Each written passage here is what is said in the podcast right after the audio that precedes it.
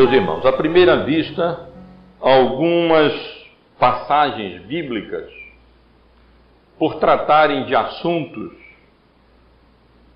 mais relacionados a um contexto antigo,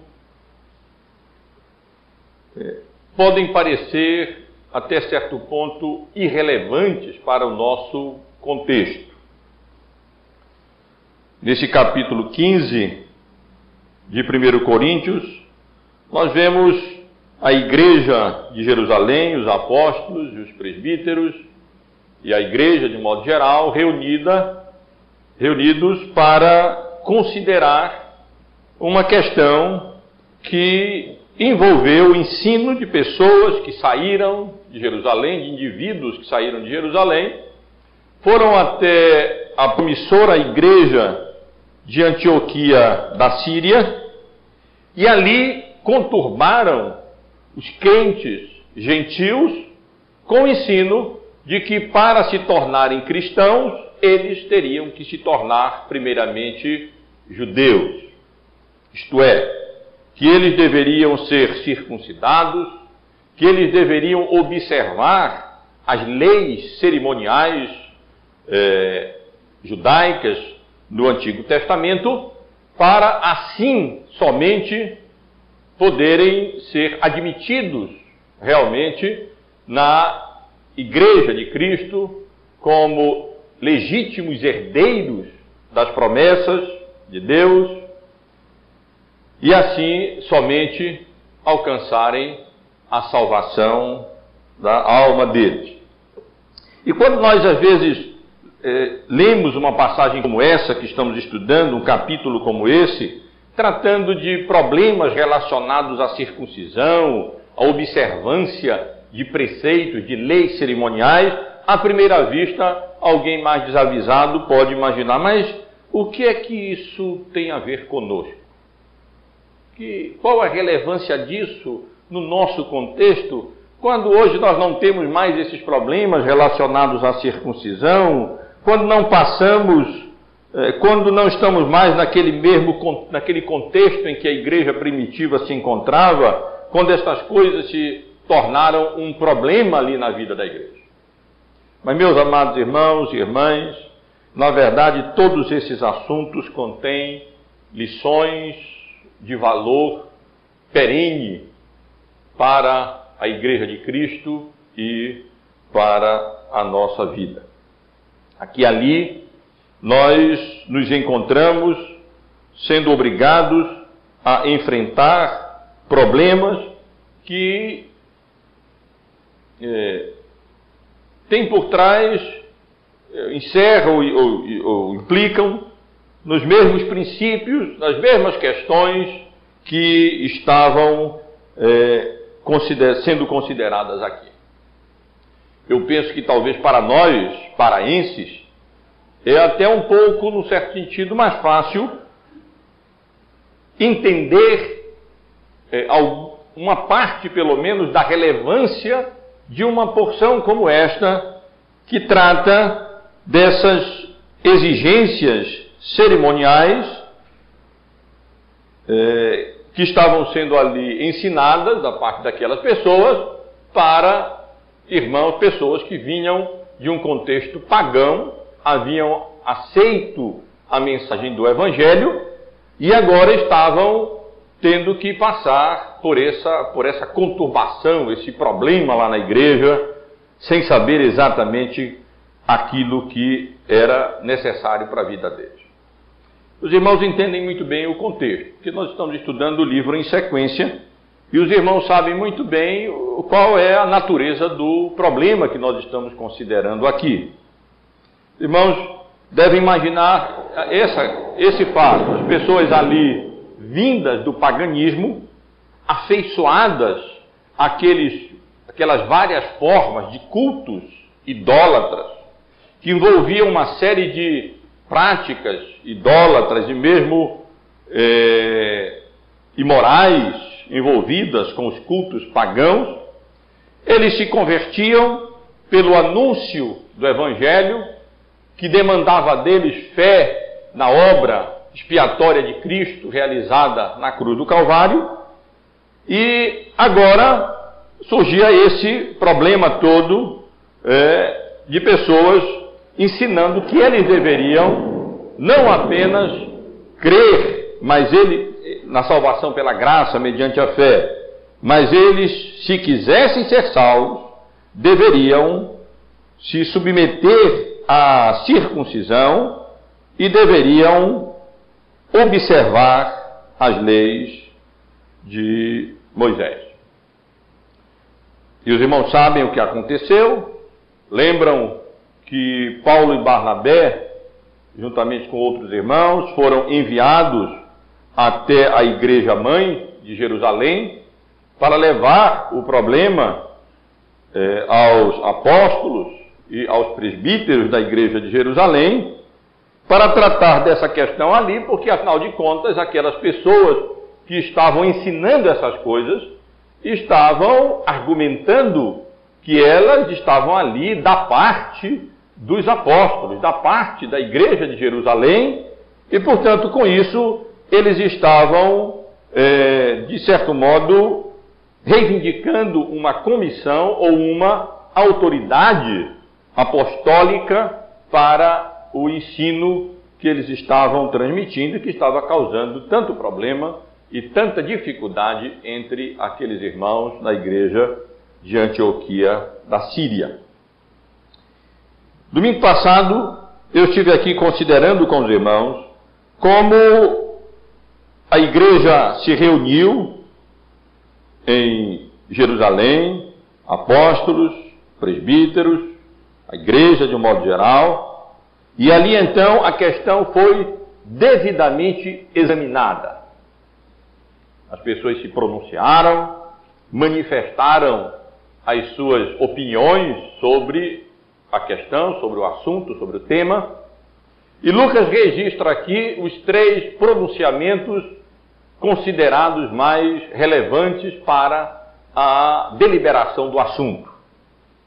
O pronunciamento de Pedro, que argumentou que era Deus mesmo quem estava conduzindo todas as coisas, ele mesmo havia chamado, ele mesmo eh, havia conduzido todas as coisas para que o Evangelho fosse primeiramente anunciado aos gentios, lá na casa do centurião Cornélio, e argumenta que Deus não havia feito distinção nenhuma, purificando pela fé o coração daqueles gentios a quem ele havia anunciado o Evangelho, não pela observância de ritos cerimoniais judaicos, mas exclusivamente pela graça de Deus mediante a fé na obra expiatória do Senhor Jesus Cristo. No versículo 11 do capítulo 5, o apóstolo Pedro eh, assevera que nós que cremos que fomos salvos pela graça do Senhor Jesus como também aqueles o foram. Ele aqui ensina que a salvação é apenas pela graça de Deus mediante a fé, tanto para gentios como para judeus. Paulo e Barnabé se pronunciaram rapidamente, relatando aquilo que Deus havia feito e os milagres que Deus havia feito, autenticando a obra missionária deles. E então Tiago, o irmão do Senhor Jesus Cristo, líder dentre os presbíteros da igreja de Jerusalém, é utilizado por Deus para trazer uma sugestão que seria adotada pelo concílio, pela, pelos líderes ali na igreja de Jerusalém, e a questão então, pela graça de Deus, seria resolvida. Ele interpreta algumas profecias do Antigo Testamento, ou melhor, ele interpreta os acontecimentos que estavam ali se sucedendo, os gentios se convertendo pela graça, mediante a fé, se tornando membros da Igreja de Cristo, então ele interpreta esses acontecimentos à luz das profecias do Antigo Testamento e então sugere no versículo 19 e 20 que, nós, que eles não deveriam perturbar aqueles que dentre os gentios estavam se convertendo a Deus, mas escrever-lhes que se abstivessem das contaminações dos ídolos, bem como das relações sexuais ilícitas, da carne de animais sufocados e do sexo. A porção que temos hoje diante de nós, irmãos, verso 22 até o versículo 30, é, é uma descrição da decisão do concílio de Jerusalém. O que nós temos aqui é a referência que Lucas faz sobre uma carta que foi produzida pelo concílio e enviada à igreja de Antioquia, da Síria, bem como a, a, a província geral da Síria e outras regiões ali próximas, com o propósito de solucionar aquele problema, retirar aquele entrave, aquele empecilho, para que a obra é, missionária e evangelística pudesse ser levada avante e assim o Reino de Deus continuasse a sua marcha até aos confins da terra através do testemunho apostólico. Os irmãos sabem que aqui e ali grupos se reúnem em uma determinada cidade para tratar de determinados assuntos e no final da reunião esses grupos produzem uma carta. Carta não sei da onde, carta não sei da onde, carta não sei da onde. Pois aqui nós temos a carta de Jerusalém. Nós temos as resoluções, as decisões sabiamente tomadas pela direção do Espírito Santo de Deus, explicitamente declarada nessa porção, e que de fato é, representa e nos ensina como é que nós devemos tratar desses problemas, dessas questões, e nos adverte para problemas que nós também, muitas vezes, é, enfrentamos no nosso contexto. Eu quero chamar a atenção dos irmãos para o texto e considerar nessa porção, do versículo 22 ao versículo 35, o seguinte: observe. No versículo 22, os portadores da carta de Jerusalém. No verso 23 até o verso 29, o conteúdo da carta de Jerusalém. E dos versos 30 até o verso 35, a entrega e o recebimento da carta de Jerusalém pelos enviados ali quando chegaram no seu destino. Uma palavra apenas sobre o versículo 20, aonde nós encontramos aqui a menção daqueles que foram os portadores da carta. Lucas começa a dizendo que pareceu bem aos apóstolos e aos presbíteros, e o parecer deles foi aprovado de fato pela igreja como um todo, as pessoas da igreja que estavam presentes ali na reunião, que eh, não apenas eles produzissem uma carta eh, registrando a, a resolução do concílio, mas também enviassem essa carta juntamente com Paulo, e, através de Paulo e Barnabé, os enviados de Antioquia, e junto a eles fossem enviados mais duas pessoas, dois representantes da igreja de Jerusalém, provavelmente dois presbíteros da igreja de Jerusalém, homens que são aqui chamados como homens notáveis, pessoas que se destacavam dentre a liderança eh, de Jerusalém, e depois seremos informados também que eles, além de presbíteros, eram profetas. Eles tinham aquele ofício temporário para o estabelecimento da igreja na nova dispensação, o ofício profético, e eles, é, como presbíteros e profetas e homens notáveis, foram então enviados para acompanhar Paulo e Barnabé, portando aquela carta para dar conhecimento da resolução do Concílio de Jerusalém às igrejas, especialmente à igreja de Antioquia da Síria.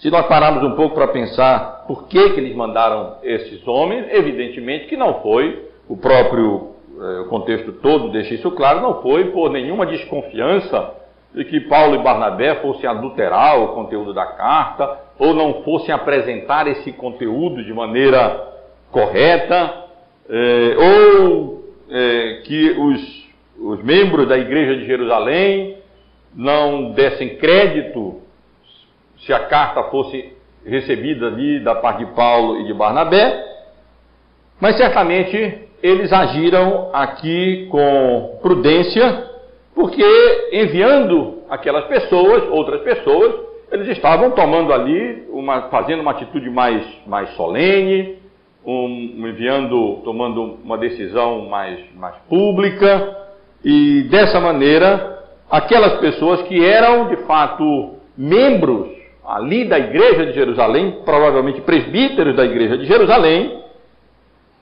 eh, poderiam eh, explicar melhor aos destinatários da carta a origem, como foi que, afinal de contas, essa carta foi produzida, poderiam explicar ali, interpretar melhor o significado da carta e também poderiam assegurar que a carta seria bem recebida e a decisão do Concílio de Jerusalém bem aceita por todos ali na igreja de Antioquia. Vamos ter em mente que havia de fato um problema.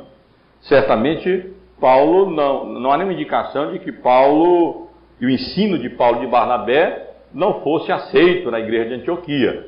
Mas aquelas pessoas haviam chegado, haviam chegado dizendo que tinham vindo da parte da liderança da igreja de Jerusalém, como que comissionados pela igreja de Jerusalém, pelos apóstolos, pelos presbíteros, e a confusão estava, num certo sentido, formada, e era preciso acabar com aquela confusão de, um, de uma vez por todas, eh, deixando bem claro por membros da própria igreja, da própria liderança, homens notáveis da igreja de Jerusalém, eh, a posição que havia sido tomada ah, ali pela igreja mãe.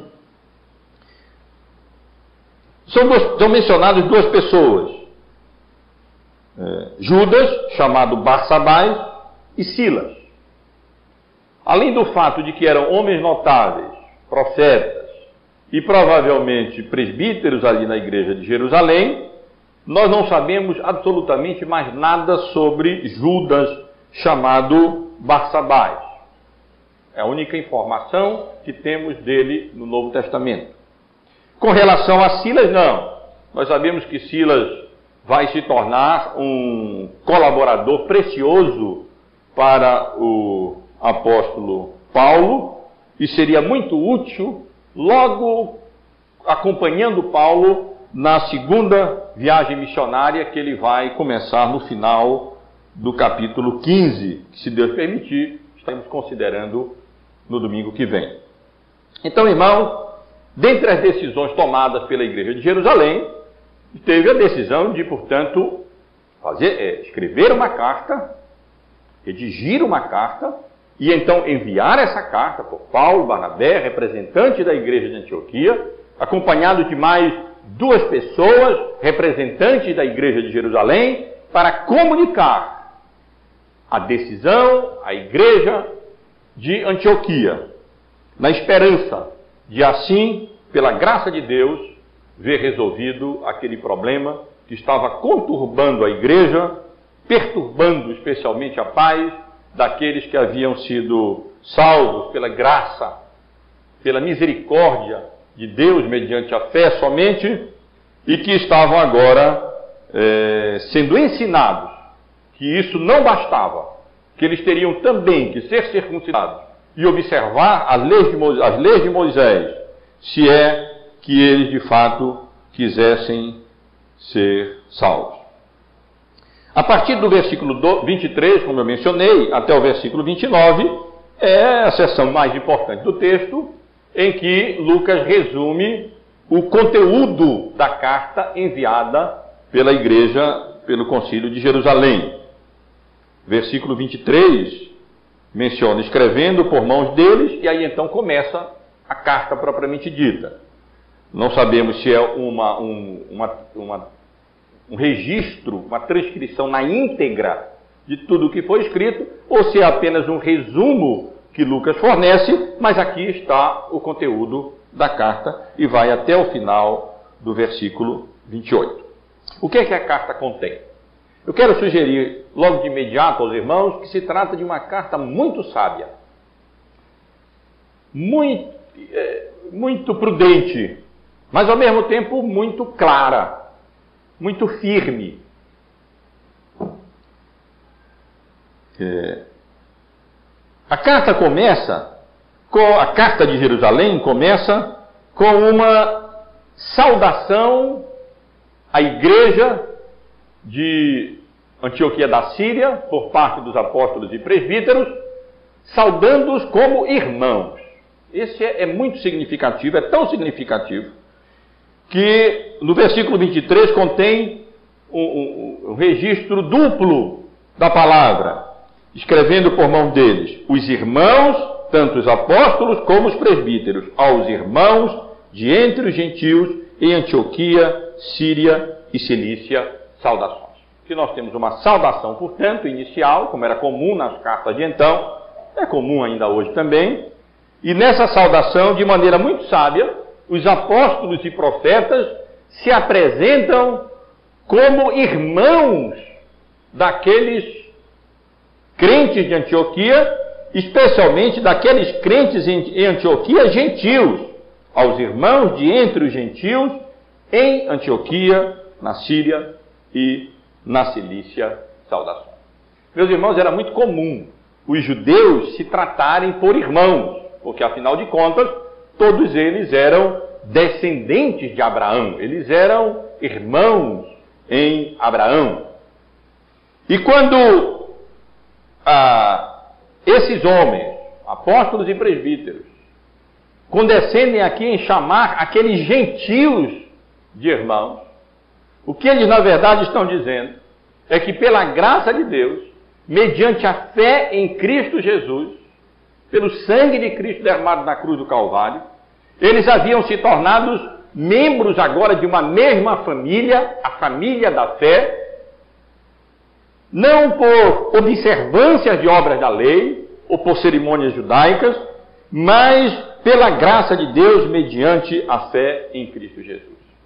É significativo o fato de que aqueles presbíteros e, e aqueles apóstolos e presbíteros, predominantemente judeus, sem dúvida nenhuma, estejam aqui escrevendo a gentios cristãos, chamando irmãos, confirmando vocês são nossos irmãos em Cristo Jesus, somos membros de um mesmo corpo, membros da mesma família, a família da fé, como que antecipando a decisão que será comunicada logo a seguir no conteúdo da carta. Então, primeiro nós temos aqui na carta essa saudação muito sábia, é, ligando aquele, aquelas pessoas ali se apresentando como irmãos a irmãos, enfatizando bem que agora em Cristo Jesus aquela distinção entre gentil e judeu havia passado e que o que valia mesmo não era a ascendência comum como descendência de Abraão,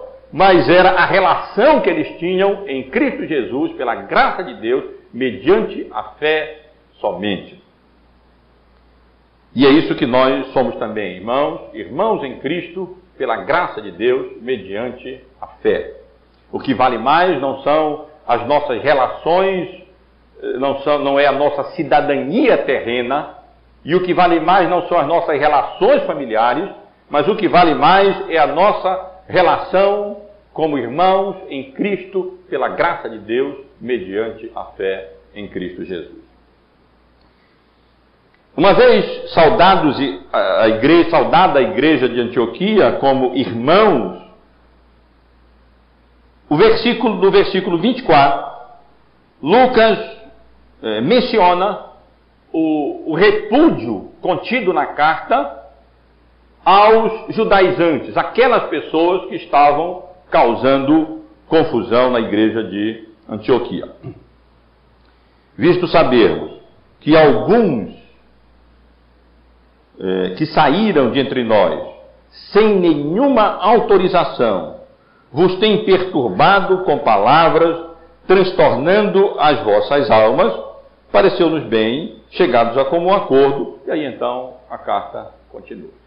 É interessante, portanto, irmãos, observar que, como conteúdo da carta, estava não apenas a decisão, eh, mas logo após essa saudação, o concílio foi suficientemente corajoso para deixar claro que aquelas pessoas que estavam provocando essas, essas ensinando essas coisas lá na igreja de Antioquia, eles estavam desautorizados a fazer isso. Eles estavam aqui repudiando a atitude deles. Era, desculpem, era como se ele estivesse dizendo: esses homens têm falsa autoridade, eles estavam ali, de um modo ou de outro, reivindicando uma comissão da parte da igreja de Jerusalém, reivindicando uma autoridade que eles não tinham, não havia sido concedida a eles. Eles, portanto, tinham uma falsa autoridade, é, um falso ensino, eles não estavam ensinando aquilo que deveria ser ensinado e que corresponde à realidade através da qual uma pessoa pagã é inserida como membro da Igreja de Cristo, como é, descendentes espirituais de Abraão pela fé e não pela carne, sugerindo todas aquelas imposições àqueles, àquelas pessoas convertidas. E também eles ressaltam as consequências negativas desse uso é, indevido de uma autoridade que eles não tinham para ensinar coisas que não deviam, e o resultado disso nunca é diferente: confusão, perturbação, conturbação na igreja.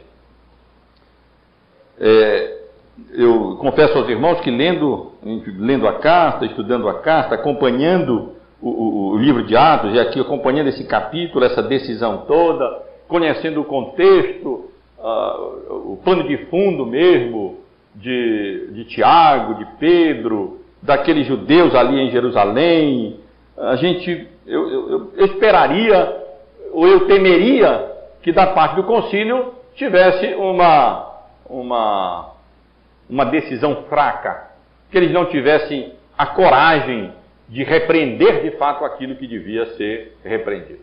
Mas isso não acontece, meus irmãos.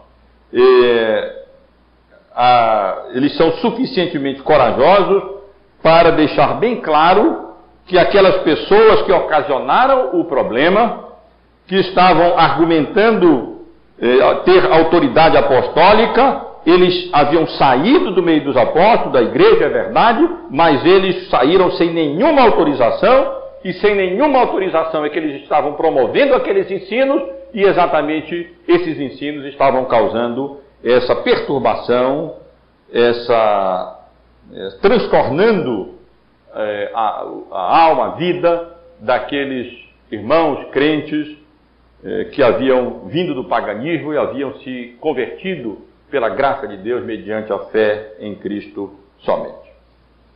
Mas além de sabiamente, na saudação, se dirigir à igreja gentílica como irmãos, e repudiar o ensino e a atitude daqueles judaizantes que saíram sem autorização e estavam conturbando a igreja em Antioquia da Síria, a carta também elogia e recomenda Paulo e Barnabé. De maneira muito afetiva, na verdade, eles se referem, a carta se refere a Barnabé e Paulo, a partir do verso 25, pareceu-nos bem, chegados a pleno acordo, ou seja, de maneira unânime, eleger homens, escolher homens e enviá-los a vós outros com os nossos amados Paulo e Barnabé. Eu acho que isso aí já bastava tudo, já bastava até certo ponto. Os irmãos lembram que o embate depois acabou sendo entre aquelas pessoas que estavam reivindicando uma autoridade que eles não tinham, ensinando coisas que não deviam, provocando confusão e problema na igreja, e Paulo e Barnabé que de fato os confrontaram e discutiram com ele, debateram com ele, com eles, porque eles não podiam aceitar que a grande doutrina da salvação pela graça mediante a fé somente fosse é, deturpada com o um acréscimo da necessidade de circuncisão e de cumprimento de cerimônias que haviam já é, passado e se tornado obsoletas no seu significado agora na igreja, nessa nova dispensação do Evangelho. Mas ele não apenas, uh, os, os, os, uh, o concílio na carta não apenas chama Paulo Barnabé de amados, mas eles também os recomendam no versículo 26, dizendo que são homens que têm exposto a vida pelo nome do nosso Senhor Jesus Cristo. É possível que a nossa tradução esteja, esteja um pouquinho exagerada. É? é? Literalmente, é, talvez seja fosse melhor traduzir mais ou menos alguma coisa assim: homens que têm entregue a vida, é, ou que têm dedicado a vida a Cristo Jesus, as suas almas a Cristo Jesus. Mas, diante de todo o contexto de provação, de privação, de risco mesmo, de Paulo quase morrendo, é compreensível traduzir dessa maneira, como ressaltando o fato que aquelas pessoas, Paulo e Barnabé, eram tão fiéis a Cristo, ministros de Cristo, que haviam se dedicado, se, se, se separado mesmo para esse trabalho de evangelização, de obra missionária, de anunciar o Evangelho pela graça de Deus e haviam se dedicado inteiramente a essa tarefa, como de fato eles vinham realizando e continuarão a realizar. Portanto, na carta nós temos não apenas uma saudação muito apropriada, tratando de irmãos, nós temos não apenas uma clara rejeição, uma clara, um claro repúdio à atitude daquelas pessoas que saíram de Jerusalém, estavam causando confusão ali, e ao ensino delas, é claro, e, mas também contém uma recomendação, elogio aos amados Paulo e Barnabé e Paulo, em reconhecimento à obra que Deus estava fazendo através deles, como instrumentos da graça de Deus para a salvação dos gentios e assim para a promoção do reino de Deus através do testemunho evangélico, apostólico, eh, para que o evangelho alcance, alcançasse os confins da terra.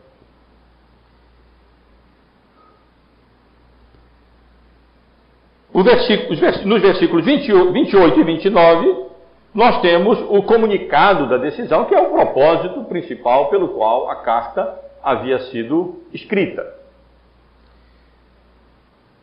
E o comunicado é esse: pois pareceu bem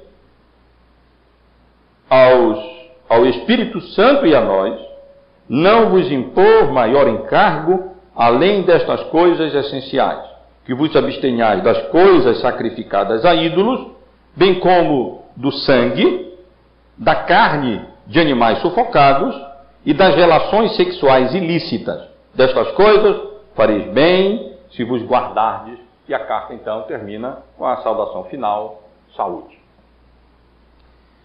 É, Basicamente, irmãos, a decisão tomada foi, foi dupla: é, negativa e, e positiva. Negativamente, a decisão foi de não impor nenhuma, nenhum encargo, nenhum encargo maior, nenhuma circuncisão, a ideia é essa, não impor observância de leis cerimoniais ou coisas parecidas. Em outras palavras, quem venceu o debate, quem saiu fortalecido, para usar a linguagem política contemporânea, foi Paulo e Barnabé.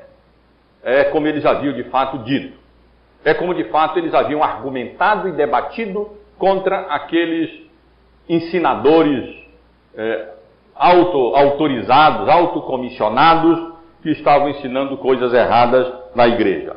Aqui a ideia é: eles estavam errados, Paulo e Barnabé estavam certos. Não há necessidade de impor aquelas coisas anais que aqueles, aquelas pessoas estavam impondo. Circuncisão e, com, e com a, juntamente com a circuncisão, a necessidade de observar todos aqueles preceitos, aquelas leis cerimoniais do Antigo Testamento, cabíveis naquela época, mas agora sem nenhum cabimento quando o Senhor Jesus já veio, quando a realidade das coisas prefiguradas já aconteceu, e então aquelas cerimônias haviam se tornadas absolutamente obsoletas, sem significado e sem sentido é, para o Evangelho, para a igreja nessa nova dispensação da graça. Então, a decisão foi em primeiro lugar. Nossa decisão é: não é necessário acrescentar mais nada não ao Evangelho. Louvado seja Deus por essa decisão, irmãos, porque senão o Evangelho, a igreja cristã seria mais uma seita judaica. Mas aqui, a igreja cristã, como que é, liberta daquelas amarras de, de, de, de, um, de, um, de um pagão convertido ter que se tornar um judeu agora para se tornar então um cristão. Claramente é dito aqui que, na, que isso não era necessário. Não é preciso impor esses encargos que aquelas pessoas estavam impondo e estavam causando perturbação e transtornando a alma dos crentes gentios da igreja de Antioquia, da Síria e vizinhança. A segunda decisão, versículo 29, é uma recomendação que eles fariam bem em apenas é, se abster de quatro coisas.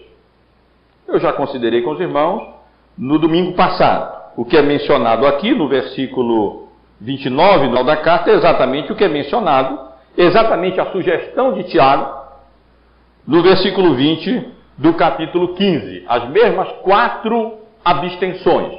Muda apenas um pouco a ordem da sugestão de Tiago, que consideramos no domingo passado, no versículo 20 do capítulo 15. Ele mencionou primeiro as coisas mais gerais e depois duas questões particulares. As coisas mais gerais abstenham-se da contaminação dos ídolos, bem como das relações sexuais ilícitas, e depois duas coisas específicas da carne de animais sufocados e do sangue. Aqui a ordem muda um pouco, mas as, a recomendação, os itens recomendados são os, exatamente os mesmos. Que vos abstenhais das coisas sacrificadas a ídolos, bem como do sangue. Terceiro, da carne de animais sufocados e quarto, das relações sexuais ilícitas. Destas coisas fareis bem se vos guardardes. Os estudiosos do Novo Testamento têm é, procurado explicar a razão desses quatro itens mencionados aqui. A dificuldade, não teria nenhuma dificuldade se apenas fosse mencionado, ou melhor, é, a interpretação seria mais numa direção se apenas fossem mencionados coisas como os três primeiros itens relacionados aqui: é, abstenhar das coisas sacrificadas aos ídolos, do sangue e da carne de animais sufocados. Se assim fosse, nós poderíamos entender esse versículo como uma concessão apenas, apenas como uma concessão. Então, poderíamos entender essa instrução da seguinte maneira. Bom, então já que eh, os judeus, todo, todo, em todo lugar ali, naquelas regiões, os judeus da dispersão, para não ofender os judeus da dispersão, então, por um tempo, vamos apenas evitar essas coisas. Nós recomendamos que os gentios evitem essas coisas para não causar maiores problemas. Coisas que em si mesmas não eram ilegítimas, não eram ilícitas, mas que, eh, por causa da familiaridade dos judeus com essas questões que eram mencionadas nas cerimônias, na, na lei cerimonial do Antigo Testamento, então seria melhor eles evitarem, ou seja, evitar das, das coisas, evitar as coisas sacrificadas a ídolos, as comidas, bem como do sangue e também da carne de animais é, sufocados. Mas o problema é que, além desses três itens, nós temos um outro item, que é as relações sexuais ilícitas. E as relações sexuais ilícitas não eram leis cerimoniais. Aqui nós temos em vista uma questão moral mesmo relação sexual ilícita. Há pessoas que tentam explicar mesmo isso apenas em termos do, é, à luz do contexto das exigências cerimoniais no livro de Levítico.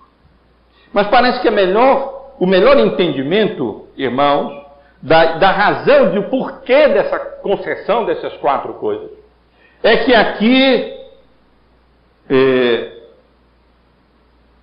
é, o concílio tinha em vistas a situação peculiar daqueles gentios ali, pagando naquela época. Deixa eu tentar explicar um pouco mais. É bem provável que esses, essas coisas tenham sido relacionadas aqui, porque na verdade, não apenas elas, algumas delas ou elas todas, estejam é, incluídas no, Antigo Testamento, mas porque esses eram problemas que os pagãos enfrentavam quando eles estavam se convertendo agora ao cristianismo. Se os irmãos forem ler um pouco sobre os cultos pagãos na época, eles eram caracterizados por essas coisas mencionadas aqui. Aqueles pagãos que estavam se convertendo, eles anteriormente, no culto pagão que eles ofereciam aos ídolos, eles ofereciam carnes sacrificadas a ídolos, eles ofereciam, eles derramavam sangue e até bebiam aquele sangue com a ideia de terem, é, de alguma maneira, os poderes daquela, daquela vítima que estava sendo oferecida em sacrifício. Eles, havia a prática de, de dos animais é, sufocados e intimamente associados aos cultos pagãos estavam as relações sexuais ilícitas. Os irmãos devem lembrar de ler no Antigo Testamento referências a prostitutas cultuais, e essas coisas aconteciam mesmo. É, havia práticas licenciosas e imorais, sexuais, relacionadas ao, aos cultos pagãos. E essas pessoas estavam sendo arrancadas daquele contexto. E elas estavam sendo é, retiradas de lá. E é bem possível que a recomendação que nós tenhamos aqui, relacionando essa, essas, essas, essas quatro coisas que os eruditos estudiosos do Novo Testamento identificam como coisas que eram parte, práticas que eram ligadas e relacionadas ao culto pagão, então podemos entender isso aqui como sendo não apenas uma concessão para os costumes judeus, mas também como sendo uma advertência, num certo sentido, aos próprios gentios. Tentei resumir isso do domingo passado, mais ou menos numa frase, dizendo que para pagãos se tornarem cristãos, eles não precisam se tornar judeus, mas também eles não podem permanecer pagãos. Eles não podem permanecer associados às práticas próprias e típicas do paganismo. Como, por exemplo, participar daqueles ritos pagãos que envolviam derramamento do sangue e beber o sangue e participar daquelas carnes oferecidas aos, aos ídolos e também é, é, aquelas relações sexuais próprias, pagãs dos cultos idólatras.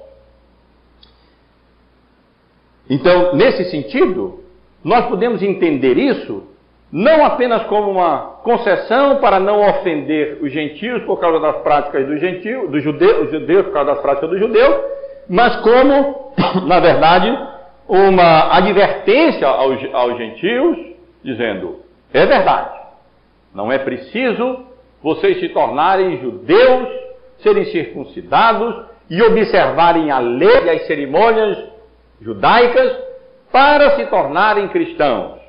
Mas também vocês não podem permanecer associados às práticas pagãs que, por sua vez, ofenderiam os judeus, porque para eles essas coisas eram absolutamente proibidas. Meus irmãos, se os irmãos forem ler as cartas do apóstolo Paulo, os irmãos vão encontrar o apóstolo Paulo tratando dessa questão. Talvez fosse interessante os irmãos abrirem a Bíblia em 1 Coríntios, no capítulo 8, porque aqui o apóstolo Paulo está tratando de uma questão que penso vai se tornar familiar aos irmãos à luz do texto que nós estamos estudando. Observem que no capítulo 8 da primeira carta à igreja de Corinto, o apóstolo Paulo escreve, olhem a partir do primeiro versículo, dizendo: No que se refere às coisas sacrificadas a ídolos, reconhecemos que todos somos senhores do saber. O saber ensoberbece, mas o amor edifica. Se alguém julga saber alguma coisa, com efeito não aprendeu ainda como convém saber. Mas se alguém ama a Deus, esse é conhecido por ele. No tocante à comida sacrificadas a ídolos, sabemos que o ídolo de si mesmo nada é no mundo, e que não há senão um só Deus.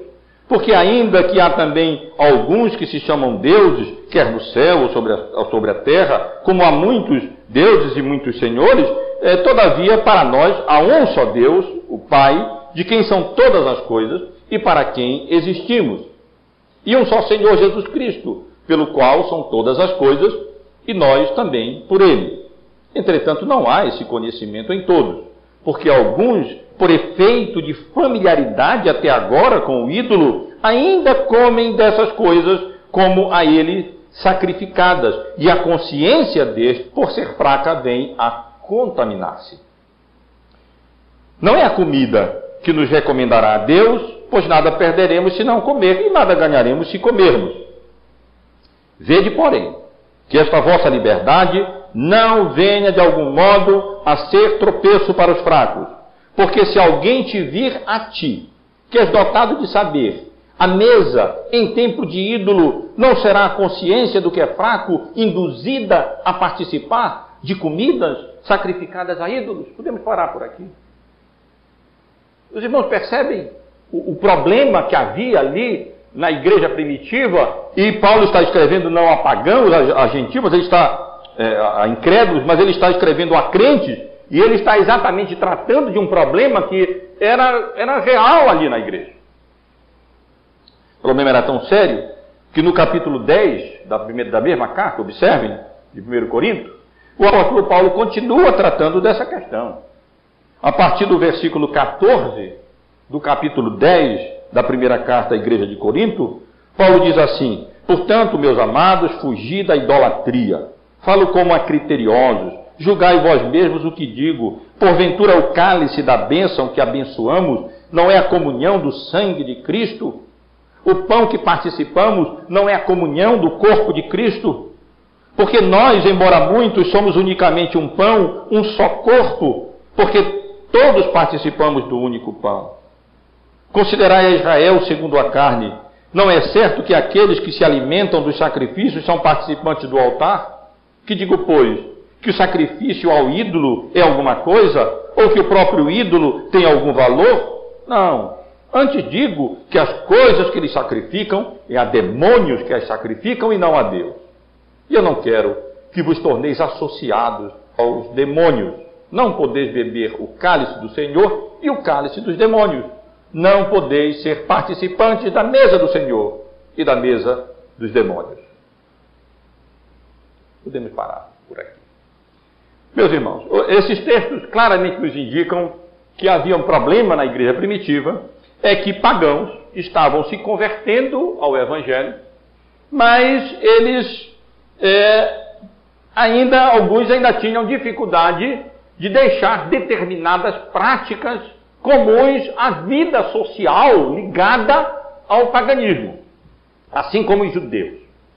Agora, convertidos a Cristo, tinham dificuldade de entender que aquelas práticas comuns judaicas, cerimoniais judaicas, tão, que faziam tão parte da cultura mesmo judaica, agora não era mais necessária, também da parte dos gentios, era difícil eles se absterem de tudo aquilo que o paganismo envolvia na vida social e na vida cultural. Eu disse no início que para nós paraenses é mais fácil entender a relevância desse texto.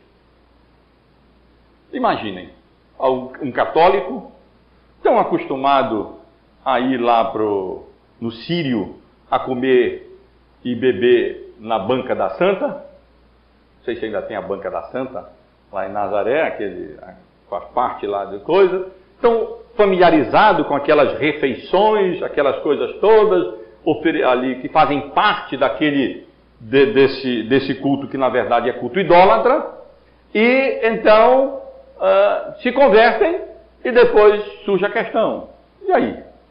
Será que não tem problema da gente continuar indo fazer um almoço na época, em outubro, na Banca da Santa, para comer uma maniçoba, um pato no tucupi, ou coisa parecida lá na Banca da Santa? É um problema mais próximo de nós ou não é? é e é mais ou menos a relação existe entre essa nossa realidade e a realidade que nós encontramos é, mencionada aqui. O ensino do apóstolo Paulo nas suas cartas é: nós sabemos, nós temos o conhecimento que o ídolo não é nada, que a santa não é nada, que essas coisas não são nada, elas não têm valor nenhum. Na verdade, quem oferece sacrifícios a ídolos, está oferecendo sacrifícios é demônio. Isso não é culto de Deus, isso é culto demoníaco. Isso não é coisa do Evangelho, isso não é coisa de Deus. No entanto, portanto, isso não tem valor e, portanto, nós temos uma liberdade. E em casa eu posso comer lá meu pato no tucupi, essas coisas, e não vai ter nenhuma relevância maior. No entanto, é preciso nós termos cuidado. Porque essa, essa liberdade que nós temos em Cristo, esse conhecimento de que o ídolo não é nada, não tem significado nenhum, e que uma comida em si não está contaminada em si, simplesmente porque tem é, alguma coisa relacionada ao Sírio de Nazaré ou alguma coisa dessa natureza, por outro lado, é preciso a gente ter cuidado para que no uso dessa nossa liberdade nós não estejamos é, causando dano àqueles irmãos que saíram do paganismo. Vamos imaginar essa cena aqui nossa. Saíram do catolicismo e que se converteram recentemente, mas ainda tem todo esse costume, toda aquela prática de estarem comendo aquelas comidas como que relacionadas ao Sírio e aí então eles serem, de alguma maneira, encorajados pela nossa participação.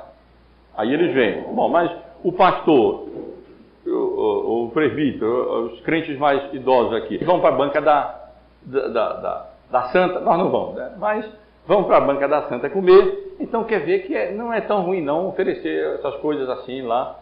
E aí então aquelas pessoas que não tinham esse entendimento seriam induzidas a pecar. Não. Não é preciso alguém, um pagão, se tornar gentil para poder se tornar cristão. Mas também, ele não pode permanecer nessa associação com os ídolos. Porque que associação pode haver entre as comidas oferecidas a ídolos como tal, com, as com a ceia do Senhor, simbolizando o sangue e o corpo do Senhor Jesus. É muito provável, meus irmãos e irmãs, que essas recomendações que encontramos aqui nesse, nessa carta de além à igreja é nesse sentido. Os irmãos não são obrigados não a se circuncidarem e observarem lei, as leis cerimoniais de Moisés. Os irmãos devem apenas ter cuidado em não usar da liberdade que nós temos em Cristo, esse é o ensino de Paulo de modo geral, para é, é, permanecerem relacionados de, de maneira indevida com essas coisas próprias do culto pagão, sangue, comidas sacrificadas a ídolos, relações sexuais de, de, é, relacionadas a essas coisas, e então é, estariam causando dano a si próprios e, e ainda estariam causando um grande problema por causa é, do, do, do, do, problema que isso causaria com relação aos próprios judeus, crentes, que sabem que diante da lei de Deus, essas coisas, embora em si próprias, agora estavam ficando claro, algumas dessas coisas, pelo menos, o sangue, participar de comer sangue, ou, ou alimento, alimentar de carnes, assim, essas coisas, embora isso em si não fosse é, relevante, isso pode causar um dano às pessoas que ainda estão afeiçoadas a esse tipo de coisas e ainda não têm clareza acerca de que essas coisas não têm valor é, nenhum, elas em si não, não, estão em si contaminadas, o ídolo nada é, o ídolo não tem poder de contaminar agora a carne, ou contaminar agora essas coisas, mas é, era recomendável evitar tudo isso por causa do, do, do contexto pagão que eles vinham e por causa do contexto é, judeu, onde Moisés era lido, nas sinagogas, onde as, as observâncias necessárias e requeridas do Antigo Testamento eram conhecidas, e isso se tornava um escândalo para os judeus verem os, os gentios crentes participando de alguma maneira em associação a essas práticas idólatras. Eu tenho que correr, irmãos. No versículo 30 até o versículo 36, só para finalizar, o que nós encontramos é um registro da entrega da carta pelos representantes das igrejas lá na igreja de Antioquia da Síria. Eles não perderam, não perderam tempo, a comissão indicada para levar a carta imediatamente partiu para Antioquia. Chegando lá, imediatamente reuniu a igreja, então logo isso foi possível, e a carta então foi lida, e realmente essas observâncias foram perfeitamente bem entendidas, tanto que eles se alegraram, não ficaram nem um pouco ofendidos, eles se alegraram e perceberam que de fato as coisas deveriam ser assim, que não caberia mais esse tipo de qualquer tipo de associação com os ídolos, e aí eles deveriam mesmo condescender para com os judeus, que já tinham toda aquela cultura é, contrária a algumas dessas práticas que em si mesmas não tinham mal, mas nesse contexto todo, pagão por um lado e gentil por outro, podia ser mal sim, e então eles se alegraram grandemente com a decisão tomada. Eles não precisavam se tornar judeus para se tornarem cristãos, e tudo bem, eles podiam entender isso. É claro que nós não podemos permanecer pagãos, é claro que nós não podemos é, permanecer associados a essas coisas e não vamos usar da nossa liberdade cristã é, de maneira indevida para causar dano a outros ou até causar danos é, a nós próprios. E diz também o texto irmãos, que Judas e Silas, que também eram profetas, consolaram os irmãos com muitos conselhos, fortaleceram os irmãos, animaram os irmãos, encorajaram ali a igreja. Podemos imaginá-los ali dizendo: Meus irmãos, essa foi a decisão. De, de, de fato, vocês estão livres dessas exigências de cumprimento das leis cerimoniais, de circuncisão. Não é preciso, não, vocês se tornarem judeus. Vocês apenas são salvos pela graça de Deus mediante a fé, como na verdade nós também somos judeus, salvos pela graça de Deus mediante a fé em Cristo, apenas tenham cuidado em não se associarem de maneira indevida com essas práticas pagãs, até porque para os judeus que estão aí nas sinagogas, crentes nossos que se converteram, vão ter grande dificuldade com relação a essas coisas, e algumas delas eram ilícitas mesmo, e não poderiam, deveriam ser praticadas em nenhum tipo de, de contexto, e meus irmãos, eles se alegraram e, grandemente com a decisão tomada. Permaneceram ali alguns dias, depois então voltaram, foram recomendados em paz, os dois representantes da igreja de Jerusalém. Eu não vou poder me deter no versículo 34, há muita dúvida se esse verso 34, ele de fato faz parte do cânon bíblico. Os irmãos perceberam, ele está entre colchetes. E ele está entre colchetes porque é, a, se os irmãos forem é, verificar os manuscritos bíblicos, milhares de manuscritos bíblicos, numa enorme parte eles, esse texto está presente, numa outra parte enorme também não está presente. A, a, o testemunho manuscritológico dos manuscritos do Novo Testamento são divididos. É, o texto Receptos, que era um texto antigo, tinha essa porção, as traduções antigas da King James e outras continham essa porção. As traduções, algumas traduções mais novas duvidam que ela de fato seja real. É difícil, essa é um dos, uma das poucas passagens que é difícil a gente de fato é, definir, Pode muito bem ser que essa, essa, esse versículo tenha sido, esse trecho aqui tenha sido incluído apenas é, com, posteriormente por algum escriba e depois passou a ser copiado apenas para explicar por que que Silas depois vai ser companheiro de Paulo, se Silas e Judas saíram agora, voltaram para Jerusalém. Ah, mas não tinha nenhum empecilho deles irem para Jerusalém. E Paulo continuou ali pregando, depois então Silas resolveu voltar e foram, o acompanhou na viagem, primeira viagem missionária. Mas a gente pode deixar esse versículo é, 34 de lado, ele não acrescenta muito nada, e apenas concluir chamando atenção para o fato de que Paulo e Barnabé permaneceram ali em Antioquia, fazendo aquilo que eles tinham que fazer, ensinando e pregando o Evangelho. Era isso que eles deveriam fazer, era isso que eles estavam fazendo, tiveram que interromper esse ministério para tratar desse problema, que era urgente e necessário para o bem da igreja, mas ali estavam eles em Antioquia ensinando e pregando juntamente com outros ministros ou não precisamos entender que era um ministro, porque a palavra aqui traduzida por pregando não é o termo técnico para pregar, mas o termo que deveria ser melhor traduzido como anunciando o Evangelho. E anunciar o Evangelho é coisa que compete a todos nós fazer informalmente, sempre que Deus nos dá a oportunidade para. Meus irmãos, que Deus nos abençoe com esse com essa porção e nos de graça. Aqui nós temos lição preciosa acerca de como devemos lidar com essas questões. Vemos nessa carta prudência da parte do concílio em determinar as coisas, mas também clareza em dizer não, isso está errado. Esses irmãos são irmãos é, é, louváveis, dignos, Paulo e Barnabé. Esses outros não, eles estão trazendo confusão, dizem que saíram do nosso meio, mas não saíram. Sem autorização é que eles estão fazendo essas coisas e por isso a confusão estava formada ali na igreja de Antioquia. E então, toma a decisão correta, chave principal, não, eles não precisam circuncidar.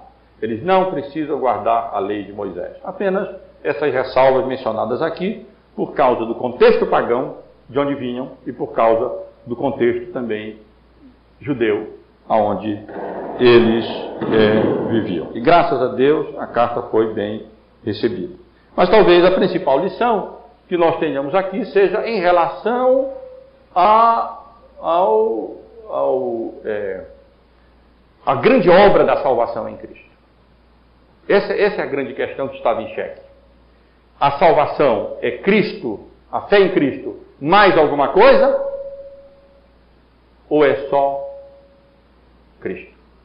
E a grande lição do que o Concílio nos dá é a salvação é exclusivamente pela graça de Deus mediante a fé em Cristo Jesus.